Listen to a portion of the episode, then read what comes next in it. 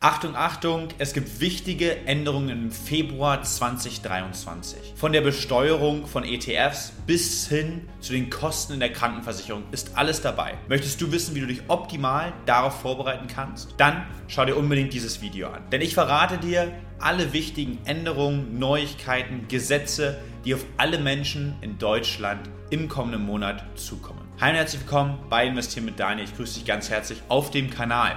Ich habe auch gesehen, dass der Großteil von euch zwar die Videos schaut, aber noch kein Abonnent ist, also hol das gerne nach. Lass jetzt ein Abo da, lass gerne auch dem Video schon ein Like da, wenn dir das Format gefällt und vor allem folge mir, um eben keines meiner neuen wöchentlichen Videos zu verpassen und bestmöglich finanziell aufgestellt zu sein. Dann lass uns direkt starten mit insgesamt sechs Änderungen, die ich für den Februar dir mitgebracht habe, starten wir bei Änderung Nummer 1. Und zwar geht es um das Wind an Land Gesetz. Denn dieses regelt Windkraftanlagen an Land. Und demnach gibt es einige Veränderungen in Zukunft. Zum einen sollen Genehmigungsverfahren für Windkraftanlagen beschleunigt werden, also eine meiner Meinung nach gute Entwicklung. Und die Bundesländer sollen 2% der verfügbaren Fläche für bestehende und neue Windkraftanlagen blocken bzw. parat halten. Dadurch kann es natürlich auch Veränderungen geben, gerade in den Abstandsregeln, die es bisher gibt, eben zwischen Wohngebieten und zum Beispiel Windkraftanlagen, damit man es eben schafft, als Bundesland dieses Ziel zu erfüllen.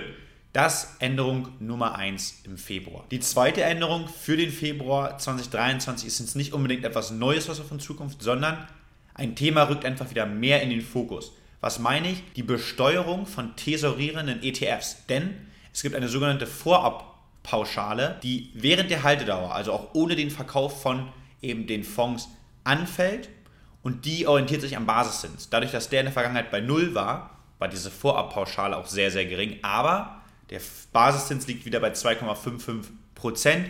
Demnach fällt diese Steuer auch ins Gewicht und mindert einfach langfristig deinen Zinseszinseffekt bei tesorierenden ETFs. Da bin ich natürlich gespannt. Setzt du eher auf tesorierende Fonds, auf ausschüttende Fonds. Die werden ja sowieso gleich besteuert, dadurch fällt diese Vorabpauschale dann nicht mehr ins Gewicht.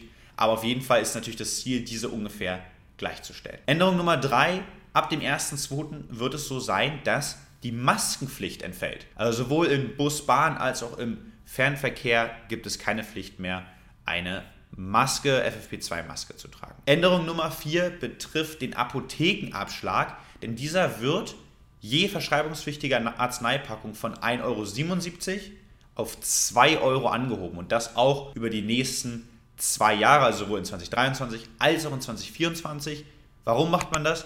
Man will, und das kann man tatsächlich so sagen, man will die leeren Kassen der gesetzlichen Krankenkassen füllen. Es gibt ein enormes Defizit vieler Krankenkassen und man rechnet sich in zwei Jahren ungefähr Mehreinnahmen durch diese Erhöhung von 1,77 auf 2 Euro von über 240 Millionen Euro aus. So ist es auch nicht verwunderlich, dass gerade in einer neuen Studie vom PKV-Verband herauskam, dass nur um das Defizit in den Krankenversicherungen, die gesetzlich sind, zu beheben, bis 2030 die Beiträge um insgesamt ungefähr 30 Prozent steigen müssen. Das ist natürlich gerade für diejenigen von euch interessant, die vielleicht einen gut bezahlten Angestelltenjob haben und bisher noch freiwillig in der gesetzlichen Krankenversicherung sind. Wenn du also einerseits gesundheitlich noch gut aufgestellt bist, und jetzt natürlich auch gerade von diesen Defiziten hörst, ist es auf jeden Fall eine Überlegung wert, vielleicht auch wirklich in die private Krankenversicherung zu wechseln. Denn auch hier gibt es bei sehr, sehr guten Tarifen eben nicht diese enormen Preissteigerungen im Alter. Kommen wir zu Änderung und Anpassung Nummer 5 für den Februar.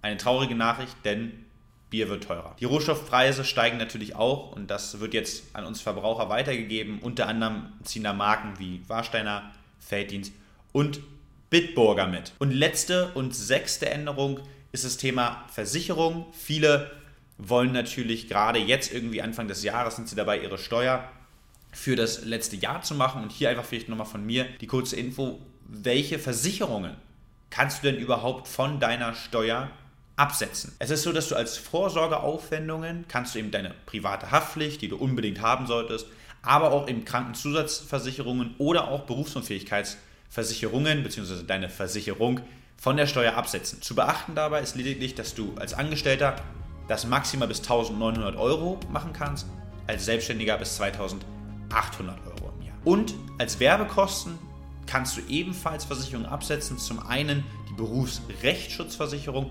oder auch, wenn du einen Betrieb hast, eine Berufshaftpflichtversicherung. Das war's mit dem Video. Ich hoffe, du bist jetzt bestens informiert, was dich im Februar 23 erwartet. Und wenn du natürlich keine neuen News verpassen willst, folge unbedingt meinem Kanal. Lass gerne ein Abo da und gerne natürlich auch ein Like. Das freut mich sehr. Denk auch dran, das Ganze ist natürlich keine Steuerberatung oder keine Rechtsberatung, sondern wie immer meine Meinung. Lass dem Video, wie gesagt, gerne einen Daumen nach oben da und dann freue ich mich, wenn wir uns nächste Woche wiedersehen. Bis dahin, mach's gut und denk dran, lass dein Geld für dich arbeiten. Ciao.